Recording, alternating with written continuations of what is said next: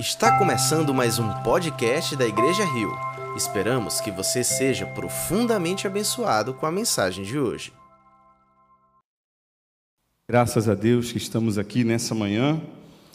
Podemos louvar, podemos adorar o nome do Senhor nosso Deus e estar na presença dele, sem dúvida nenhuma, é a melhor coisa e o melhor lugar, a melhor coisa que podemos fazer e o melhor lugar onde podemos estar. Feche os seus olhos, curve sua cabeça. Eu quero orar junto com você. Senhor, Deus grandioso, Pai querido, Pai amado, muito obrigado a Deus pelo privilégio que o Senhor nos concede de estarmos aqui diante da tua presença. Como é bom te louvar, Senhor. Como é bom ouvir a tua voz. Como é bom poder desfrutar da tua presença gloriosa. Nos enche de alegria, nos conforta, nos consola, nos anima, nos fortalece, Pai. Muito obrigado a Deus. Muito obrigado, Senhor. Ó Deus, nessa manhã eu também te peço a tua misericórdia sobre a minha vida, sobre a vida daqueles que estão aqui nos ouvindo, Pai, daqueles que estão em suas casas, nas suas residências ou no trabalho, aqueles que acompanham por meio da internet. Ó Deus, me ajuda, Senhor, a falar a tua vontade, apesar de quem eu sou, Senhor, falho e pecador, humano, limitado e mortal. Daqueles que vão ouvir tua ajuda para que essa palavra encontre um local seguro um solo fértil e que possa crescer, que possa, que possa frutificar e que possa, Senhor, alcançar o teu propósito. Ajuda-nos, Senhor, nas nossas limitações e ser conosco nessa manhã. É o que nós te pedimos em nome de Jesus. Amém. Bom dia, família Rio. A paz do Senhor Jesus. É um privilégio estar aqui e é um privilégio estar aqui no primeiro domingo do ano. E eu confesso que eu estava um pouco preocupado com essa mensagem, porque eu não sei se vocês já tiveram essa experiência, eu creio que alguns aqui já tiveram essa experiência de pregar. Então, toda vez que a gente vai pregar, a primeira coisa que a gente faz é orar, pedir a Deus uma mensagem. Só que às vezes, quando a gente está estudando a Bíblia, algumas mensagens vêm na nossa mente. E aí, como a gente sempre está pregando, a gente sempre escreve essas mensagens. Então, eu tenho um montão de coisa escrita, e eu pensei na semana retrasada que Deus tinha me dado uma mensagem que era para me pregar hoje. E eu preparei a mensagem, pensei na mensagem várias vezes, estudei o texto, li e preparei para pregar essa mensagem hoje. Só quando foi ontem de noite, mais ou menos por volta de meia-noite, Deus falou comigo. E eu fui ver o que Deus queria falar comigo e foi outra mensagem. É, isso é porque a gente precisa depender dele. Não é o que a gente quer, não é o que a gente acha, é o que ele quer, é a vontade dele. E talvez é, uma mensagem de primeiro domingo do ano seria uma mensagem do tipo assim: ó, os três passos para você ser vitorioso em 2021. Ou, por exemplo, né, um tema que a gente podia abordar assim, né? Como vencer o Golias do Covid com a funda do Espírito, uma coisa assim, né? Bem pentecostal, neopentecostal. Mas não é isso, Deus às vezes ele vai muito além do nosso entendimento. Ele vai muito além daquilo que a gente imagina, daquilo que a gente pensa, daquilo que a gente acha. E ele fala profundamente. E Deus falou profundamente comigo nesse texto sobre esse assunto, e, eu, é o que eu quero compartilhar com vocês hoje, nessa manhã. Hoje eu quero compartilhar sobre o reino de Deus. Mas para falar sobre o reino de Deus, eu preciso primeiro explicar o que é o reino de Deus, porque muitas vezes nós temos uma concepção errada do que é o reino de Deus ou o reino dos céus. E eu queria hoje falar um pouco sobre isso. Esse reino dos céus, ele é falado muitas vezes nos evangelhos. E Jesus enfatiza isso através das suas parábolas. Jesus ensina diversas vezes através das suas parábolas. O reino de Deus é a esfera pelo qual o próprio Senhor Jesus, o Cristo, ele se torna rei dos reis e Senhor dos senhores. É o domínio que ele tem sobre esse reino e está em plena operação hoje, agora, nesse exato momento. Então é desse reino que eu queria falar com vocês. Todos aqueles que realmente pertencem ao reino de Deus se submetem ao senhorio de Jesus Cristo. Porque Jesus veio estabelecer o reino de Deus. Quando Jesus chega e Jesus começa a falar, Jesus diz isso várias vezes: é chegado o reino dos céus. Então, uma das missões de Jesus é estabelecer o reino dos céus aqui na terra. E ele faz isso, através da sua vida, através da sua morte e através da sua ressurreição. Quando Jesus vem à terra, o nome de Jesus era Emmanuel, Deus conosco. Ele vem e ele traz consigo esse reino de Deus. Agora, existem algumas características que a gente precisa tentar para, para aquilo que é o reino de Deus, para aquilo que é o reino dos céus. A primeira delas é que o reino é invisível. Não se vê o reino dos céus. Isso acontece porque o judeu ele tinha uma expectativa muito forte de que o reino do Messias seria um reino físico, um reino material, que iria ser estabelecido destituindo Roma do poder.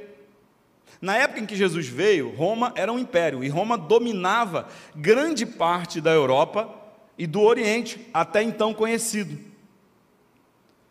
E a vinda do Messias trazia uma esperança e uma expectativa de que é, esse reino, esse, esse império romano, fosse destituído e que o Messias estabelecesse novamente o reino em Israel. Só que isso não acontece, os judeus ficam frustrados porque isso não acontece.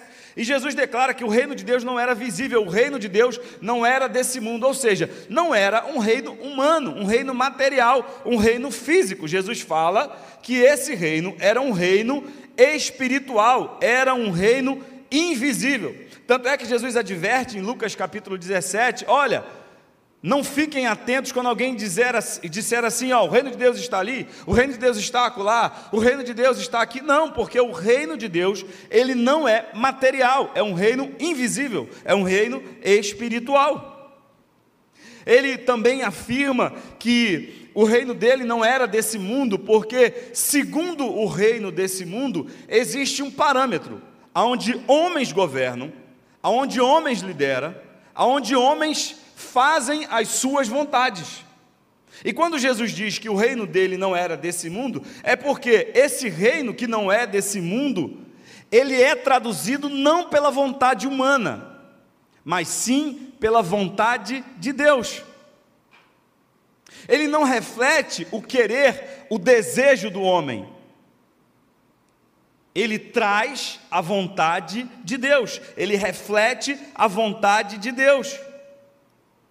E esse reino, que é um reino invisível e não é um reino deste mundo, ele se tornará um reino só com o reino deste mundo quando Jesus voltar e estabelecer então o reino dele de modo fisicamente, de modo físico. Mas isso acontece quando Jesus vier outra vez. A primeira fase desse reino que nós estamos vivendo é que ele ele é acessado, entra nesse reino aqueles que creem no sacrifício de Cristo Jesus e que são por ele justificados. Estes têm entrada ao reino dos céus. Estas são as pessoas que fazem parte desse reino. Essas são as pessoas que vivem nesse reino, que é o reino que eu falei que está estabelecido, que existe, que está em plena operação neste momento. Jesus ensinou que é por isso que nós devemos orar. Venha o teu reino e seja feita a tua vontade. Veja que não é a vontade do homem, é a vontade de Deus. E que esse reino venha até nós. Jesus nos ensina isso na oração. E Jesus fala algo muito interessante. Ele diz o seguinte: assim na terra como é no céu. Ou seja, esse reino invisível que nós vivemos aqui, aqueles que entram nesse reino pelo sangue de Cristo Jesus, eles devem viver aqui na terra da mesma forma que esse reino é estabelecido no céu, com justiça, verdade, equidade, igualdade, amor, fé. Por isso não é um reino deste mundo, por isso não é um reino visível, porque os valores desse reino são completamente diferentes dos valores dos reinos humanos, dos reinos do mundo. A noção do reino dos céus ou do reino de Deus, que muitas vezes nós temos, seriam coisas separadas, coisas distintas, mas não, o que Deus quer mostrar para a gente é que nós que estamos vivendo aqui no mundo físico, no mundo material, nós já podemos viver o reino dos céus nas nossas vidas. Porque essa é a vontade de Deus. Jesus fala isso através de várias parábolas. E uma das parábolas que Jesus usa para exemplificar o reino dos céus é a parábola do grão de mostarda. Essa parábola, ela se encontra em três evangelhos, em Marcos, em Lucas e em Mateus. Ela não é citada em João, não existe registro dela em João. Ela também é conhecida como a parábola da semente de mostarda. E eu queria convidar você a abrir a sua Bíblia para a gente ler esse texto, e é nesse texto que a gente vai meditar nessa manhã. Lucas capítulo 13, do verso 18 e o verso 19. É bem pequeno esse texto, mas eu queria ler esse texto com vocês. Aliás, nós vamos ler os três textos, um de cada vez, e depois a gente vai dar uma compilada e vai ler o texto integral. Lucas 13, 18 a 19, depois Mateus 13, 31 e 32, depois Marcos 4, 30 e 32. Eu vou, eu vou falando aqui, a gente vai acompanhando junto. Então, abra sua Bíblia, ligue seu aplicativo aí, primeiro em Lucas, capítulo 13, verso 18 e verso 19. Diz assim o texto: então Jesus, Jesus perguntou: Com que se parece o reino de Deus? Com que o compararei? É como um grão de mostarda que um homem semeou em sua horta. Ele cresceu e se tornou uma árvore, e as aves do céu fizeram ninhos em, seu, em seus ramos. Mateus, agora, capítulo 13, verso 31 e verso 32. E contou-lhes outra parábola. O reino dos céus é como um grão de mostarda que um homem plantou em seu campo. Embora seja a menor entre todas as sementes, quando cresce, torna-se uma das maiores plantas e atinge a altura de uma árvore, de modo que as aves do céu vêm fazer os seus ninhos em seus ramos. Agora, Marcos capítulo 4, verso 30 e o verso 32. Novamente ele disse: Com que compararemos o reino de Deus? Que parábola usaremos para descrevê-lo? É como um grão de mostarda, que é a menor semente que se planta na terra. No entanto, uma vez plantada, cresce e se torna uma das maiores plantas, com ramos tão grandes que as aves do céu podem abrigar-se à sua sombra. Bem, embora existam algumas diferenças pequenas nesses textos, mas todos eles falam a mesma verdade. E como eu gosto muito de fazer isso nos evangelhos, eu compilei os três textos num texto só. Toda vez que eu vejo texto similar, eu faço isso. E eu vou ler agora o texto juntando as três narrativas, a de Lucas, a de Marcos e a de Mateus. Então, não vai dar para você acompanhar, porque eu fiz uma montagem aqui, mas eu vou ler e você fica aí escutando o que eu vou ler essa parábola juntando as três, os três textos. Então Jesus novamente perguntou, ele disse: Com que se parece o reino de Deus? Com que o compararei? Com que compararemos o reino de Deus? Que parábola usaremos para descrevê-lo? E contou-lhes outra parábola. O reino dos céus é como um grão de mostarda que um homem plantou em seu campo ou que se tenha semeado em sua horta. Esta é a menor semente que se planta na terra, E embora seja menor entre todas as sementes, no entanto, uma vez plantada, cresce. Quando cresce, se torna uma das maiores plantas e atinge a altura de uma árvore, com ramos tão grandes, de modo que as aves do céu vêm fazer os seus ninhos em seus ramos e podem abrigar-se à sua sombra. Essa foi a compilação que eu fiz. O que a gente pode aprender com essa parábola? Se a gente fizer uma leitura superficial, a gente vai acreditar que esse texto é um texto meio assim sem sentido. É um texto meio vazio. Uma semente pequena, uma um pé de mostarda que cresce e fica do tamanho de uma árvore.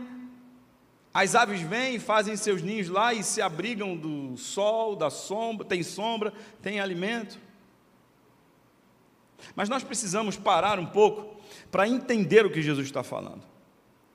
Por exemplo, nesse texto de Mateus, Jesus ele fala sobre sete comparações acerca do reino de Deus.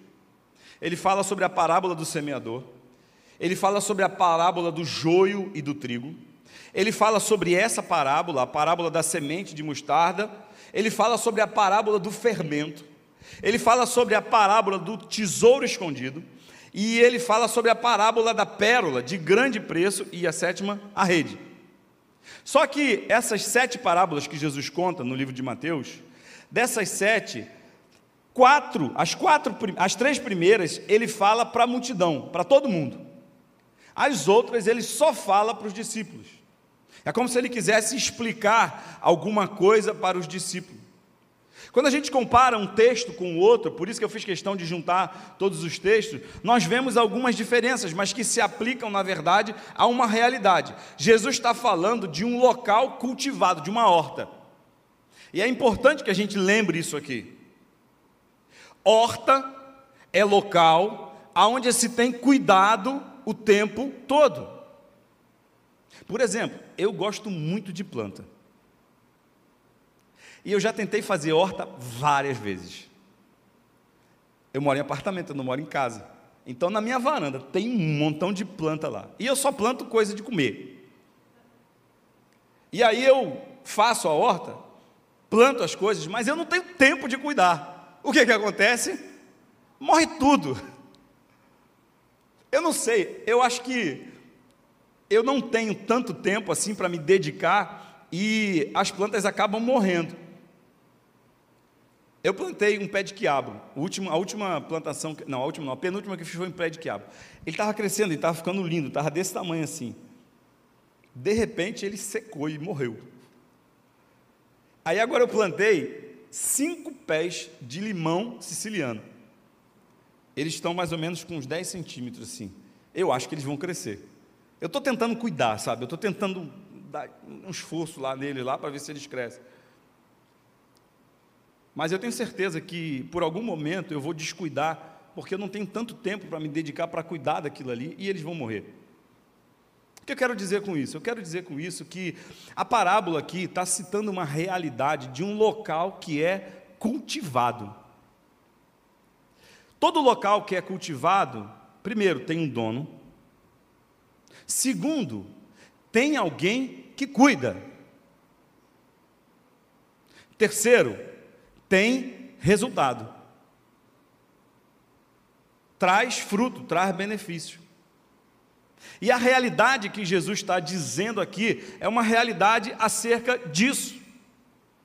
O reino de Deus tem um dono, o nome está dizendo, o reino é de Deus. Ele tem um dono. Segundo, ele é cuidado. Alguém cuida desse reino.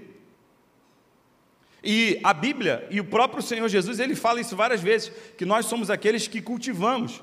Paulo diz isso, olha, eu plantei, Apolo regou. Mas esse plantio, esse cultivo tem um resultado. O resultado são os frutos, são os alimentos que são produzidos por ele.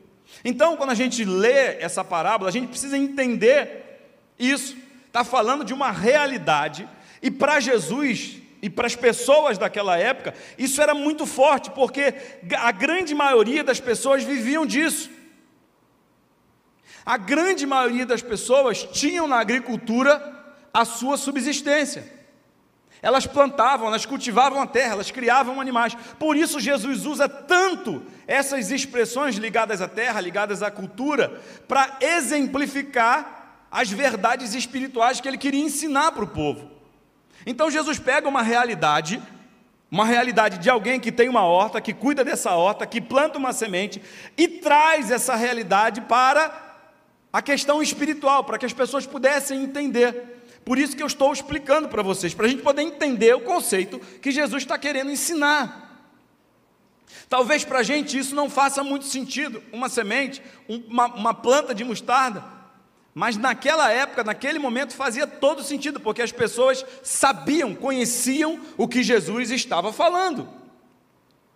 Quando Jesus chama Pedro, diz para Pedro assim: Pedro, vem, me segue, eu vou te fazer pescador de homem. Talvez para a gente isso não tenha sentido, não tenha significado, mas imagine na cabeça de um pescador. Jesus estava dando um nó na cabeça de Pedro: Pedro, você vai pescar homem, você vai pescar gente agora. Então ele tinha conhecimento do que estava falando e conhecimento das pessoas que estavam ouvindo, e era isso que Jesus estava querendo transmitir. Era essa a, a, a, a motivação de Jesus ao fazer uma comparação. É claro que a mostarda, ela não é uma árvore. O texto deixa isso claro. Ela cresce e fica do tamanho de uma árvore. É claro, existem vários tipos de mostardas, eu não sei ao certo qual era esse tipo de mostarda, a Bíblia não fala, mas era uma planta que crescia e fosse e podia ficar do tamanho de uma árvore. Alguém aqui já plantou coentro? Já, eu já plantei coentro. O que, que acontece com coentro? Se você não tira o coentro na hora certa, ele vira uma planta, perde o gosto, perde o sabor, fica feia, fica esquisita, já não presta mais. Porque ele cresce, ele continua crescendo. Então você tem que tirar ele quando ele está no tamanho certo, porque senão você perde a planta. E o que acontece aqui é que se a, a mostarda crescer, ela vira uma planta como uma árvore. Mas o interessante é que essa realidade de Jesus é uma realidade que se aplica diretamente ao reino de Deus. De que forma? Vou explicar para vocês. Ele está falando, Jesus está falando de crescimento. E é fantástico como a gente consegue observar crescimento através das sementes. É um milagre aquele negócio ali. Porque é uma coisa tão pequena, é uma coisa tão insignificante, é uma coisa eh, tão minúscula. E como aquilo se transforma numa planta? É claro que a biologia explica aí. Ela germina, ela tem força, ela tem ali dentro vários nutrientes que estão inertes, mas que se entrar em contato com o solo, com a água, com o sol, se torna uma planta, ela produz. Mas é algo fantástico esse negócio. É algo tremendo. E essa semente de mostarda, naquela época, para aquela realidade que Jesus estava falando, de todas as sementes, aquela era a menor semente. A semente da qual Jesus fala era das hortaliças que tinham, das plantas que eles cultivavam, era a menor semente. Alguns especialistas dizem que ela tinha menos de 2 milímetros era bem pequenininha. Era algo que, se você se caísse na terra, você ia perder, você não ia ver onde que ela estava, você não ia conseguir achar de tão pequena que ela era. Agora, a comparação que ele faz com essa semente tão pequena é que quando ela era plantada, ela crescia. E daquelas plantas que estavam ali sendo plantadas, sendo, cultivava, sendo cultivadas, ela se tornava maior.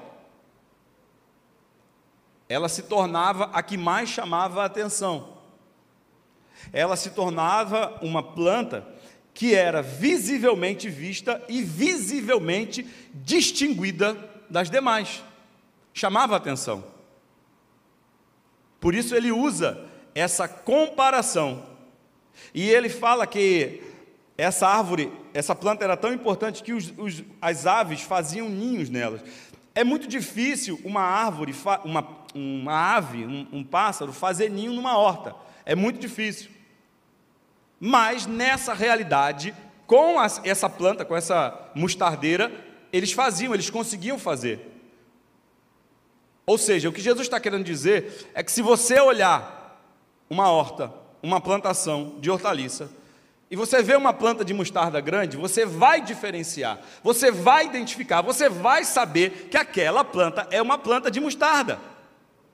Porque ela cresce, porque ela dá sombra, porque ela produz local, abrigo para os pássaros. Então é isso que Jesus está querendo dizer. É isso que Jesus está querendo mostrar.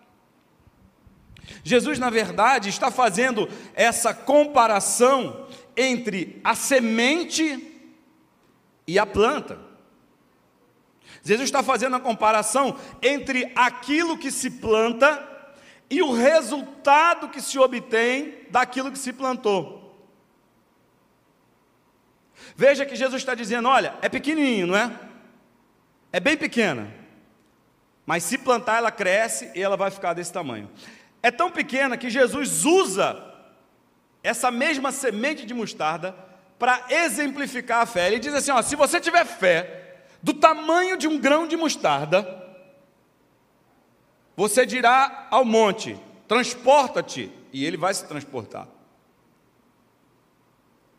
Tem até uma, uma irmã que eu conheci quando eu era adolescente, falando sobre o grão de mostarda, que é, ela era lavadeira. Eu acho que ainda tem isso, mas quando eu era garoto tinha muito mais. Então tinha muitas pessoas que eram lavadeiras. Elas iam na sua casa, pegavam a roupa suja, levava para casa, lavava, passava e trazia a roupa lavada e passada. Elas andavam com um saco assim na cabeça, assim, ó. O pessoal das antigas aí sabe o que eu estou falando aí. O pessoal mais novo desconhece essas coisas, que nem ficha de telefone, não sabe o que, é. Mas a pessoa da antiga aí sabe o que eu estou falando. Aí levava, botava a roupa lá para quarar, tal, para secar e tal. Só que ela tinha um problema. Na casa dela ela conseguiu comprar uma casa com muito sacrifício, lavando roupa, na casa dela, que ela foi morar, tinha um morro atrás, e esse morro fazia sombra. E quando ela lavava a roupa, botava a roupa para secar, a roupa demorava a secar. E as donas de casa sabem isso melhores do que os homens, né? Quando demora muito a secar a roupa, é bronca. Às vezes a roupa fica com cheiro ruim, não dá tempo de lavar tudo, porque tem muita roupa, quem tem menino em casa sabe, é roupa que só tem que lavar a roupa das crianças, então não dá tempo. E aquela mulher vivia disso. E ela precisava pagar a casa que ela tinha comprado. Mas um monte, o morro que estava atrás da casa dela, fazia sombra. E ela demorava a secar a roupa. Em contrapartida, trabalhava menos, tinha prejuízo, porque às vezes tinha que lavar de novo a roupa, porque ficava com mau cheiro. E ela sofria. Um dia ela foi para a igreja, chegou na igreja, o pastor estava pregando e falou que se ela tivesse fé do tamanho de um grão de mostarda, que ela podia dizer um monte e um monte iria se transportar. E por bem, ela foi lá e falou para o monte: sai daí. O pastor disse: sai daí. E falou várias vezes e o monte estava lá no lugar dele. Aí ela chegou o pastor, né? Pastor, quero fazer uma pergunta para o senhor. Senhor pregou um dia desse aí que se a gente tivesse fé do tamanho de um grande mostarda, a gente podia dizer para o monte que ele ia sair de lá e ele ia sair. Pois bem, contou a história todinha e falou, eu falei para o monte e o monte não saiu. O pastor todo sem graça, sem saber o que falar. É, né, minha irmã? Sabe como é que é, né? Às vezes não é a vontade de Deus, mas pastor está na Bíblia, a Bíblia diz, e, e já assim, sem ter o que falar, falou assim, é, minha irmã, então vamos orar. Se você crer, Deus vai fazer, né? E a irmã continuou orando. E o pastor decidiu orar junto com a irmã. E eles oraram. Um belo dia, a irmã estava colocando as roupas lá para quarar. Né? A galera das antigas sabe o que é isso, né? Antes de terminar de lavar, tem que botar para quarar. Vocês estão rindo, né? Porque vocês sabem o que é. E ela olhou no topo do morro, uma movimentaçãozinha lá no topo do morro. uns negócios para lá, uns negócios para cá. Ela achou estranho, mas continuou fazendo seu trabalho e continuou orando. Passou um mês, um mês e meio, dois meses, ela percebeu que o sol já estava batendo numa parte do quintal dela. Ela olhou de novo e percebeu que aquilo que ela viu lá eram máquinas que estavam se movimentando no morro. Conclusão: uma empresa havia comprado aquele terreno e resolveu terraplanar aquilo lá. E as máquinas foram para lá e começaram a terraplanar o morro. E foram desgastando o morro, desgastando o morro. Até que acabou a sombra e o sol bateu no quintal da irmã. E o monte foi para outro lugar. Não me pergunte para onde ele foi, que eu não sei. Mas que ele saiu de lá, ele saiu. Será que a fé dela era do tamanho de um grão de mostarda? Acredito que sim, porque se o monte saiu de lá. Então Jesus faz essas comparações para trazer para nós realidades espirituais. Então ele usa esse modelo para mostrar para a gente que o que ele quer falar, o que ele quer revelar, tem algo mais profundo, tem algo maior, tem uma verdade espiritual contida naquele ensinamento. Aparentemente, o grão de mostarda, ele parece ser insignificante. Aos olhos humanos, da nossa realidade, é algo muito pequeno. Se perde com facilidade. É algo que não é notado com facilidade. É algo que não é notado facilmente. É muito pequeno, é muito frágil, né? É muito humilde, muito simples. Mas a Bíblia diz, e a gente pode entender isso, que o principal ensinamento dessa parábola é que, mesmo sendo pequeno, mesmo sendo simples, mesmo sendo aparentemente insignificante, pode crescer. Isso pode mostrar para a gente a realidade do reino de Deus. A realidade daquilo que Deus faz através daqueles que são e fazem parte do reino de Deus. Você quer ver? Você já imaginou que Pedro, ou João, ou Tiago,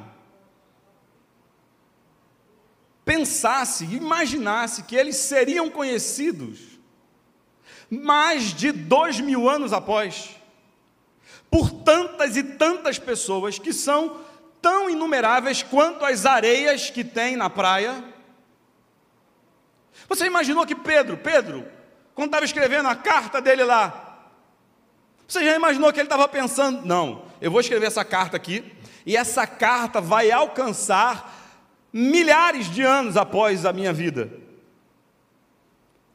Milhões, bilhões, trilhões de pessoas ao redor do mundo. Você imaginou que Pedro pensasse isso? Você imaginou que Pedro pudesse imaginar que um dia eu ia estar citando aqui Pedro? Brasil, você imaginou que Pedro fosse. Não, a mensagem vai chegar no Brasil. O Brasil nem existia nessa época, só era um pedaço de terra lá. Você já imaginou que aqueles doze discípulos, homens simples, onze, né, menos Judas, depois Paulo, não eram influentes, eram galileus. Os galileus eram considerados as pessoas mais insignificantes em Israel, porque eram pessoas que viviam da pesca. Ou seja, a vida deles era muito simples: era pescar para vender, para comer para pescar no dia seguinte. Era essa vida de um galileu. Mas vocês acham que esses homens, esses doze, somando Paulo, teriam noção da extensão daquilo que iria acontecer através da vida deles? Quem poderia imaginar que a mensagem de um filho de um carpinteiro, completamente desprezado por uma sociedade, foi morto na cruz do Calvário, a sua história foi é, esquecida pelas autoridades e forçada a ser esquecida pelas autoridades judaicas daquela época. Imaginar que esses doze homens contariam essa história e essa história iria reverberar no mundo e iria nos alcançar hoje. Você acha que eles imaginavam isso? Vocês acham que eles pensavam na grandeza daquilo que eles estavam fazendo? Pessoas sem prestígio, pessoas que eram desprezadas pela sociedade.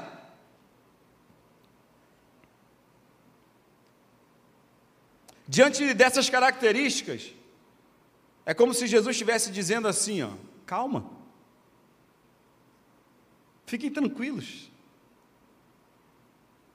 Essa parábola do grão de mostarda é quase uma profecia do que iria acontecer com a igreja do que iria acontecer com o reino de Deus. Por isso que Jesus chama o reino de Deus e compara o reino de Deus a esse grão de mostarda. É simples, é insignificante, é pequeno, mas vai crescer. Vai ser visto, vai ser notado, vai ser perceptível. E Jesus estava dizendo assim, ó, aos olhos de vocês pode parecer insignificante, Pode até parecer impossível que essa obra prospere. Quem é dar crédito àqueles homens? Quem é acreditar na mensagem daqueles homens? Homens falhos, incultos, iletrados, mas eles não sabiam que os planos de Deus não fracassam. Esse reino crescerá e se tornará notável. Era isso que Jesus estava dizendo para eles. Vocês estão pensando que o que eu vim fazer aqui é. Não, o que eu vim fazer aqui vai muito além daquilo que vocês estão imaginando. O Império Romano caiu. Os impérios caíram. Mas a palavra de Deus, a mensagem do Evangelho, permanece. Nações foram destituídas, nações deixaram de existir. Mas a mensagem do Evangelho continua sendo pregada. O reino de Deus continua sendo difundido e conhecido, ou seja, a semente continua crescendo. A semente pequena continua dando frutos. Ainda no primeiro século, a igreja foi completamente perseguida. A igreja era perseguida ferozmente. Era algo que o próprio apóstolo Paulo testemunhava. A perseguição começa pelos judeus e culmina com os romanos. Ou seja, a perseguição da igreja foi institucionalizada. E não era algo que a gente possa compreender e entender facilmente. Porque famílias inteiras eram executadas pelo seu testemunho. Eu penso que se Jesus permitisse uma perseguição, poucos de nós restaríamos, ou poucos de nós manteríamos a nossa fé. E isso é uma particularidade minha, sou eu que estou dizendo isso. Às vezes as pessoas falam assim, ah, não, mas eu não vou para a igreja por causa da pandemia, tem uma pandemia aí. Aí você conhece e maldita seja as mídias sociais, porque elas fazem a gente ver coisas que a gente não quer ver. A pessoa não vem para a igreja, mas ela está na festa, ela está na praia, está no shopping, está no restaurante, está em tudo quanto é lugar, mas não vem para a igreja por causa da pandemia. Imagine se houvesse uma perseguição. Eu acredito que mais da metade da galera ia dar linha na pipa. Ia embora. Mas enfim, essa perseguição matava, torturava, massacrava os crentes E todo mundo achava que seria o fim. Não, vai acabar. Agora a igreja vai acabar. Esse negócio de evangelho vai acabar. Agora chegou o fim deles. Hum. A Bíblia diz que quanto, quantos mais morriam, mais se convertiam. Quantos mais eram massacrados, mais a semente brotava. Mais o poder de Deus se manifestava. O Império Romano caiu, enquanto isso a planta continuou crescendo e povos de toda tribo, língua e nação conheciam a Jesus Cristo, conheciam a fé inabalável em Jesus Cristo, se convertiam e alcançavam o crescimento. Quanto mais a igreja era perseguida, quanto mais a igreja era massacrada, mais a semente germinava. Ainda hoje, essa planta cresce, e continuará a crescer, porque o crescimento não depende de nós, é única e exclusivamente obra de Deus. Às vezes a gente faz alguma coisa na expectativa de que o nosso trabalho vai produzir fruto, e quando não produz, a gente se frustra. Quando a gente não vê o resultado, a gente se frustra. Você ora, ora, ora, ora por uma causa, aquilo não acontece, você se frustra. Quantas pessoas estão desanimadas, estão desistindo porque não veem resultados visíveis materiais? Quantas pessoas estão ficando no meio do caminho porque colocaram os olhos no reino físico e esqueceram que o reino é invisível, é espiritual? A gente não tem noção, a gente não sabe o resultado daquilo que a gente faz. É tirano e é até pecado a gente querer fazer alguma coisa para alcançar um resultado visível. Porque muitos desses que morreram, inclusive a maioria dos apóstolos, sequer souberam do que estava acontecendo mas eles continuaram firmes até a morte. E eu vejo muita gente desistir porque está olhando para o resultado, está esperando o resultado. Ei, deixa eu falar uma coisa para você: o resultado é obra exclusiva de Deus, não é sua, não é minha. Nós plantamos, mas é Deus que dá o crescimento, é Deus que faz com que a semente germine, é Deus que faz com que a planta cresça, é Deus que faz com que a planta produza frutos. Se a gente olha para o resultado e busca o resultado, a gente se perde na caminhada.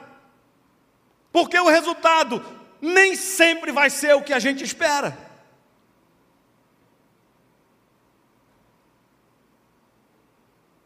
Nem sempre o resultado é aquilo que a gente quer.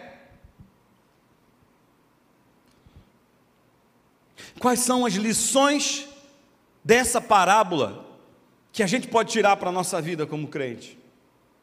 Primeiro, não importa o tamanho da sua atividade, daquilo que você faz para Deus. Se você faz para o reino de Deus, não tem a menor importância. Às vezes a gente fica achando que o que a gente faz tem que ser importante, tem que ser visto, tem que ser notado. Tira isso da tua cabeça. É claro que em algumas áreas, algumas atividades dentro do reino de Deus são mais visíveis do que outras.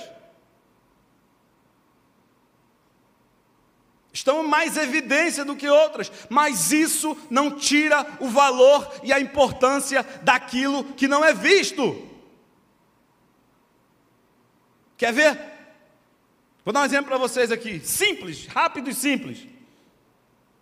Antes de você e eu chegarmos aqui, alguém chegou antes da gente, limpou os banheiros, limpou a igreja, varreu, higienizou, desinfectou, ligou o ar-condicionado, acendeu as luzes, preparou aqui para a gente chegar. Alguém viu, essa pessoa está aqui pregando agora? Não, ninguém nem sabe quem é. A maioria de nós não sabe quem é. Mas se ele não tivesse feito isso, o que estava acontecendo? Com certeza você ia estar reclamando que a igreja está suja, que a igreja está quente, que a igreja não estava adequada.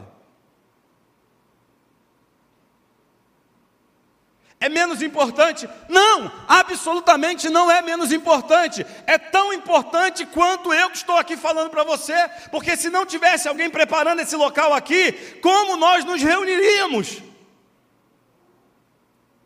Não importa o tamanho da atividade que você faz no reino de Deus. A parábola do grão de mostarda nos ensina que grandes resultados começam de coisas pequenas. Então, plante a semente. Pare de ficar querendo coisas grandes. Comece pelas pequenas. Comece pelas coisas simples. Comece pelas coisas que ninguém vê, não tem importância. Nós não estamos aqui para ser vistos, nós estamos aqui para fazer o reino ser visto, o reino ser conhecido. E aí o que, que acontece? Às vezes a gente olha para alguma coisa e diz: Isso é pequeno demais para mim.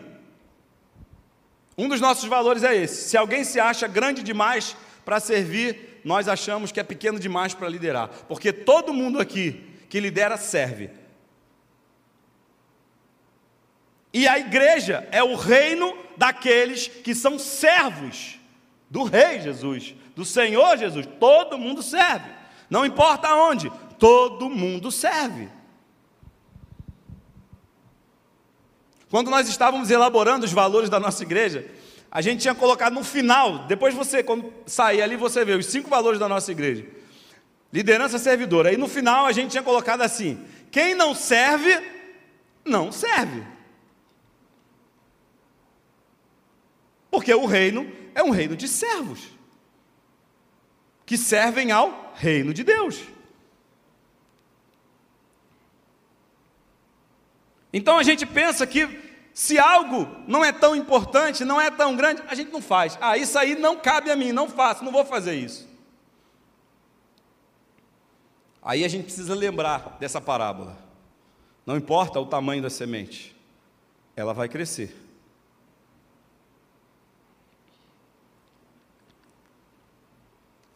Quando eu era mais novo, quando eu estava no exército, eu conheci um rapaz. O nome dele é André. Eu acho que ele está assistindo essa pregação.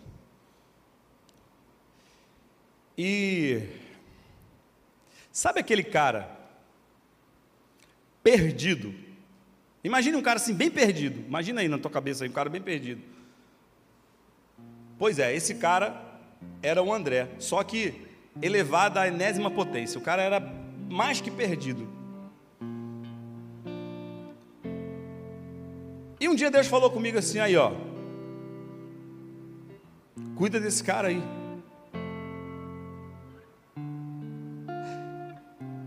Eu confesso que eu fui falar com ele de Jesus várias vezes e toda vez que eu falava de Jesus com ele, eu falava assim: para quê? Teve um dia que eu falei, conversei com ele quase duas horas direto, duas horas, num sábado de noite. A gente estava no quartel e eu estava conversando, eu estava de serviço, estava conversando com ele. No dia seguinte, na manhã, aí ele, ele eu estava de serviço, ele estava de folga, ele morava no quartel, ele saiu. E de manhã cedo, o comandante lá da, da o oficial de dia me chamou e falou assim: Ó, tem uma missão para tu aí. Eu falei: O que, que foi? Tem que buscar o André. Eu falei: Buscar o André por quê? Ele falou assim: Porque ele está em coma alcoólico, caído numa boate lá em Copacabana. Tem que ir lá buscar ele lá. Aí fui buscar ele. Eu falei assim, não acredito, velho. Eu conversei contigo a noite quase toda e tu veio para cá e tá assim. Era uma causa perdida. E eu confesso a vocês, eu confesso mesmo, já falei isso para ele já. Às vezes eu desisti, eu falo assim, não, tu não tem jeito não, cara. Tu não tem jeito não, tu já era. E Deus falava para mim: não, insiste mais um pouco aí com esse cara. Insiste mais um pouco. Um dia, me lembro disso, desse dia como se fosse hoje. Era Páscoa. E eu convidei a ele para assistir uma cantata de Páscoa na primeira igreja batista de Nova Iguaçu. A galera aí do Rio sabe onde é que é. Pastor Mauro, na época, era um amigo meu, eu tinha feito seminário. E eu conheci o pastor Mauro no seminário e ele tinha me convidado para ir lá pregar nessa igreja no dia do da cantata de Páscoa. Eu falei, eu vou. E aí convidei o André. Aí o André falou, ah, tudo bem, eu vou contigo e tal, não sei o que lá. Eu falei, oh, cara, mas não posso atrasar não, porque eu vou pregar, eu tenho que chegar cedo lá na igreja. Não, tudo bem. Aí deu cinco e meia. Nessa época, assim, não tinha celular como tem hoje, né? É, quem tinha celular era rico naquela época. Ele, a gente marcou o local, eu fui para o local encontrar com ele, e eu ele não apareceu. E eu agoniado, agoniado, agoniado. Ele não apareceu, não apareceu. Quando eu já estava desistindo, já estava indo embora, ele chegou bêbado, mas bêbado, fedendo a cachaça. Eu falei, não acredito não. Aí ele me chamava de Sal, né? Eu falei, e aí, Sal, vamos? Aí eu falei assim, meu Deus. Vamos, né? Aí fui. Fomos, fomos para a igreja, fomos uma cantata, foi uma bênção. Aí no final do culto, eu terminei a mensagem, o pastor fez um apelo e ele aceitou Jesus. Só que eu, eu pensei assim, não, ele está, porque ele está bêbado, ele está, ele aceitou Jesus, então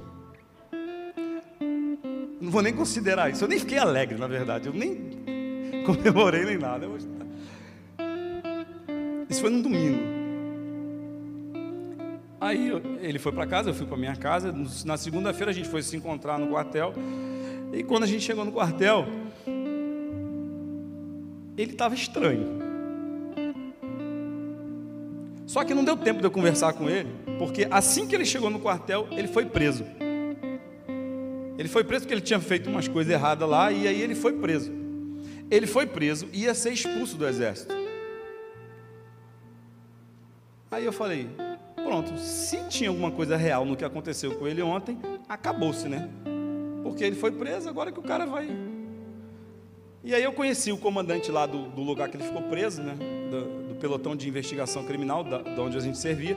Eu falei, que era crente também, falei com ele e tal. Falei, ó, deixa eu conversar com ele lá, ele aceitou Jesus e tal. Ele, não, vai lá, vai lá conversar com ele, mas hoje não. Vai amanhã cedo. Amanhã de manhã cedo você chega. Assim que chegar no quartel, você vai falar com ele. Aí fui para casa. Eu fui para casa arrasado. Triste. Primeiro porque ele tinha sido preso. Segundo, porque ele ia ser expulso do exército. Fui para casa, cheguei em casa. Minha tia estava lá em casa. E minha tia falou assim para mim: Olha, eu quero falar com você. Toma um banho aí.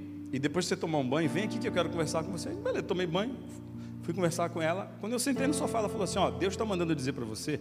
E eu acredito em profecia. Não sei se você acredita, mas eu acredito em profecia. Deus está mandando dizer para você que aquele lá é meu escolhido.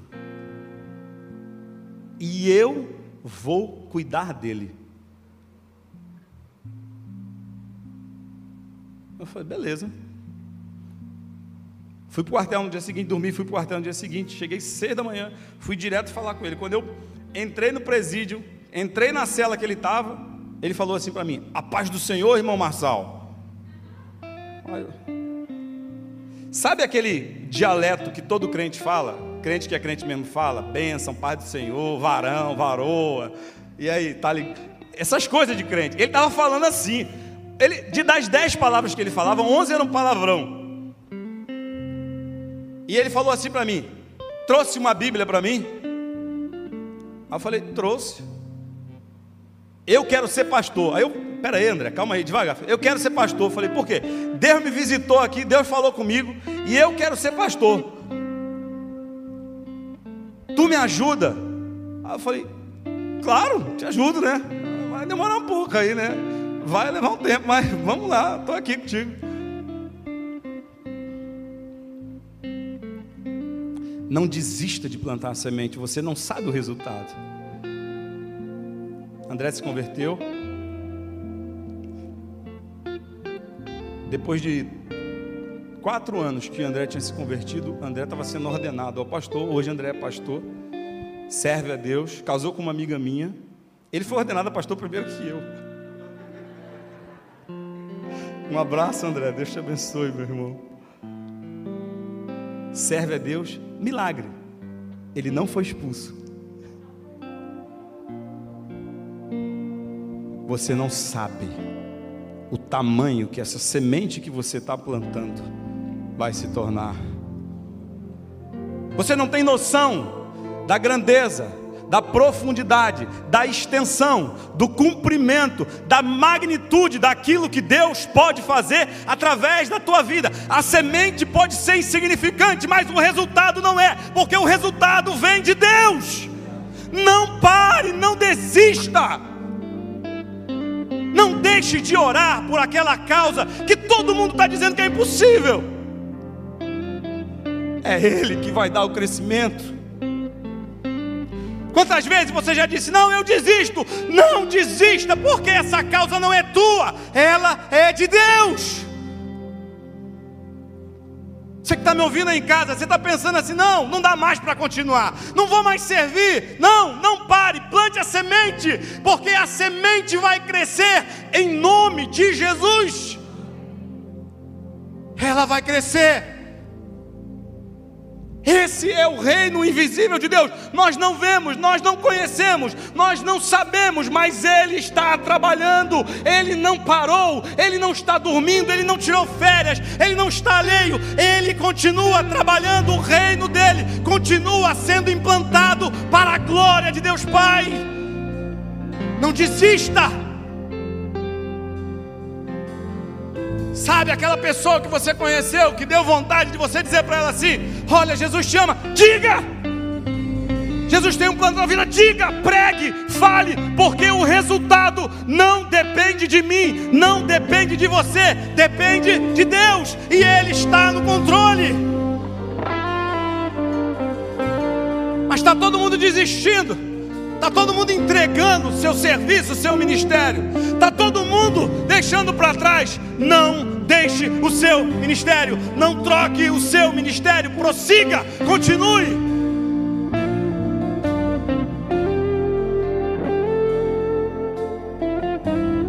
Ah, se eu tivesse desistido. Se eu tivesse desistido. E não foram poucas as vezes que eu tive vontade de desistir. Eu não sei, eu não faço a mínima ideia. E não estou preocupado em saber, mas um dia, você e eu, nós vamos estar na eternidade com Cristo. E alguém que você nunca viu na sua vida, que você não conhece, vai te abraçar e vai dizer assim: Ei, lembra de mim? Lembra de mim?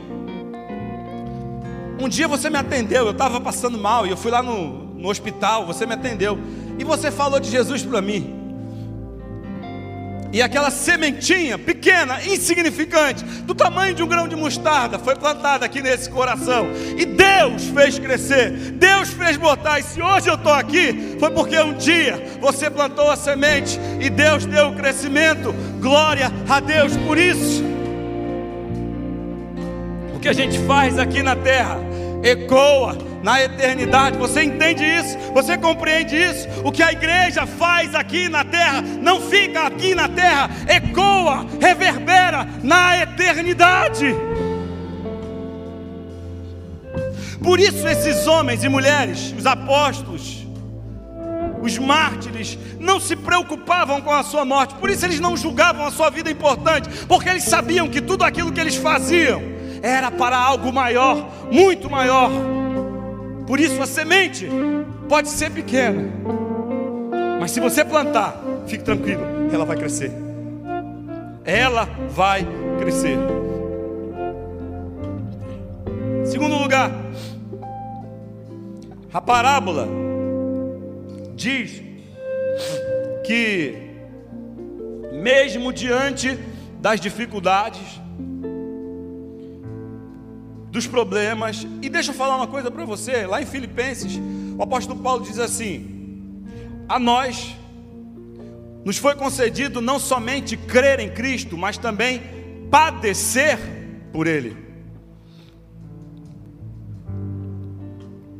Problemas surgirão, surgem o tempo todo na nossa vida.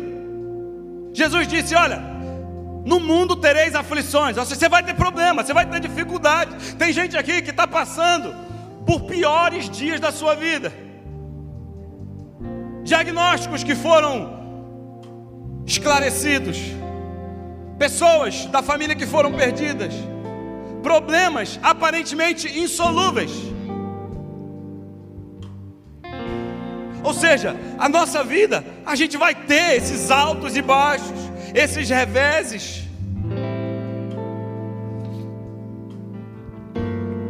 Às vezes a gente vem para a igreja e a gente acha que pô, a igreja está acabando, está tudo vazio, não, tá vendo, não tem ninguém mais vindo para a igreja. Tua voz na rua não está dando resultado. Eita, o pensar não está sendo eficiente. Eita, a igreja de aldeia, sei não, hein? Acho que não vai para frente, não, viu?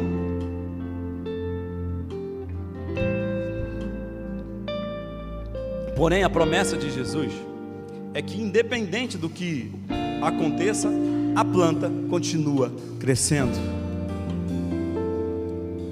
Ela está crescendo. Como eu sou muito curioso, eu gosto muito de aprender as coisas. Quando uma, uma semente é plantada, o maior esforço que ela faz e a maior energia que ela gasta não é para subir, é para descer.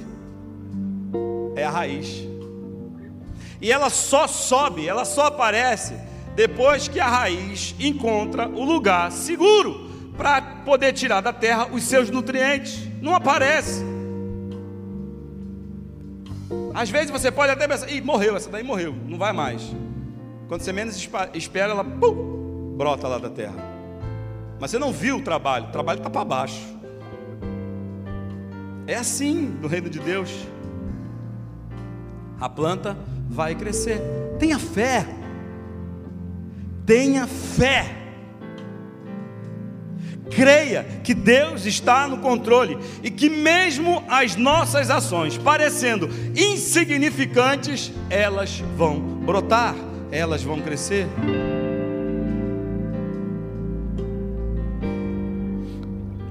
Quero caminhar para a conclusão dessa mensagem. Marcos usa uma expressão que nem Lucas e nem Mateus usam. Marcos diz assim, ó, quando Jesus fala: "Que parábola usaremos para descrever o reino de Deus? Com que o compararemos?" Veja bem que Jesus está dizendo. Jesus não está dizendo como nos outros, ele falou, com que eu compararei. Não, ele está dizendo, com que o compararemos. Ou seja, Jesus está chamando os discípulos e está dizendo para os discípulos e para aquela toda multidão, com que nós compararemos o reino de Deus. Sabe o que significa? Isso significa que Jesus nos dá o privilégio de participar com Ele desse crescimento do reino de Deus. Jesus nos chama e diz assim: olha, que, como é que a gente vai dizer isso para o mundo? Como é que a gente vai exemplificar isso para o mundo? Ou seja, Jesus está chamando eu e você para fazer parte disso. E preste atenção: no reino de Deus, ou a gente está plantando a semente, ou a gente não está fazendo nada. Ou você está fazendo alguma coisa, ou você não está fazendo nada. Tem esse negócio de eu sou espectador, eu sou ouvinte. Não tem aquele negócio de aluno ouvinte, o cara vai para vai um curso, ele não se inscreve, mas ele fica como ouvinte. Não, não existe isso no reino de Deus. No reino de Deus, ou você é servo e está servindo, e está participando, e está trabalhando, e está plantando a semente, e está colocando a sua fé em prática, ou você não está fazendo nada.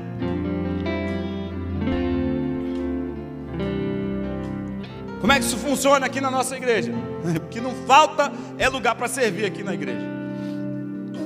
Tem integração, você tem a banda, você tem estacionamento, você tem o pessoal da programação, tem o pessoal da iluminação, do som, da projeção, da mídia, tem o pessoal da cantina, tem o pessoal da loja, tem o pessoal do pensar, tem o pessoal do voz na rua, funase masculina, funase feminina, lar bem, voz nas esquinas, banho da graça. Tem desculpa, não tem motivo, não tem nada para você dizer assim: ah, não posso. Não, você pode sim, você pode servir, você pode contribuir, você pode divulgar o nome de Jesus aonde quer que. No reino de Deus, a gente planta a semente, Deus dá o crescimento, Deus faz frutificar e a gente glorifica Ele por causa do resultado. Assim é no reino de Deus. Tudo depende dele. Mas ele conta com o nosso serviço. Quero convidar você a ficar de pé nessa manhã.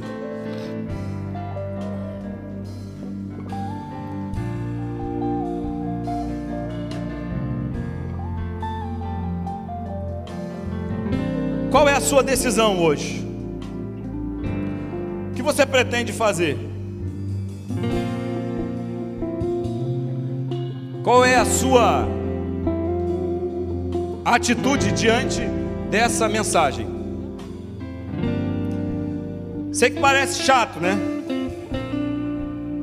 Mas nós precisamos entender, lembrar todos os dias que fazemos parte do reino de Deus, do reino dos céus. E não é um reino desse mundo. Ah, não, não é desse mundo. É um reino que vive e que se movimenta segundo aquilo que Deus quer. E o que Deus quer de nós? Deus quer que cada um de nós continue plantando a semente, pregando a mensagem, servindo a Deus.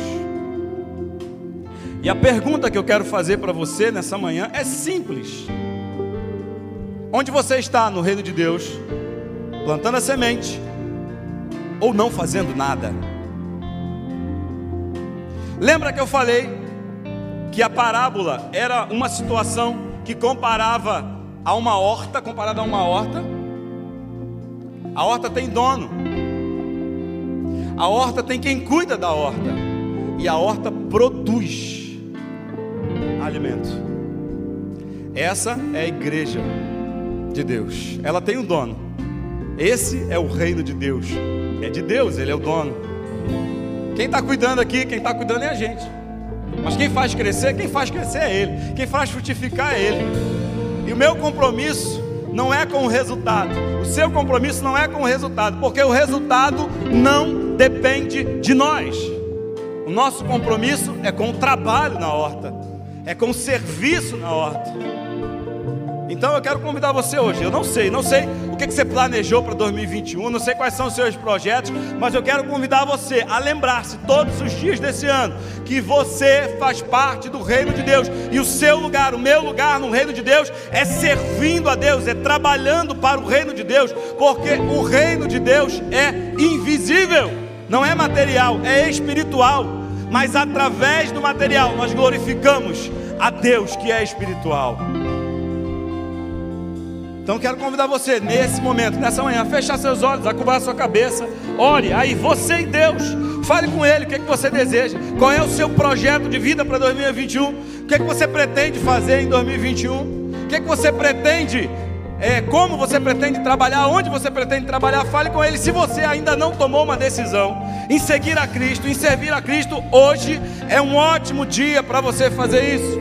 Hoje é um ótimo dia para você se voltar para Deus.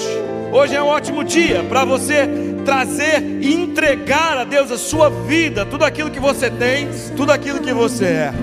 Ore nesse momento, fale com Ele. Se você foi abençoado por essa mensagem, compartilhe com alguém, para que de pessoa em pessoa alcancemos a cidade inteira.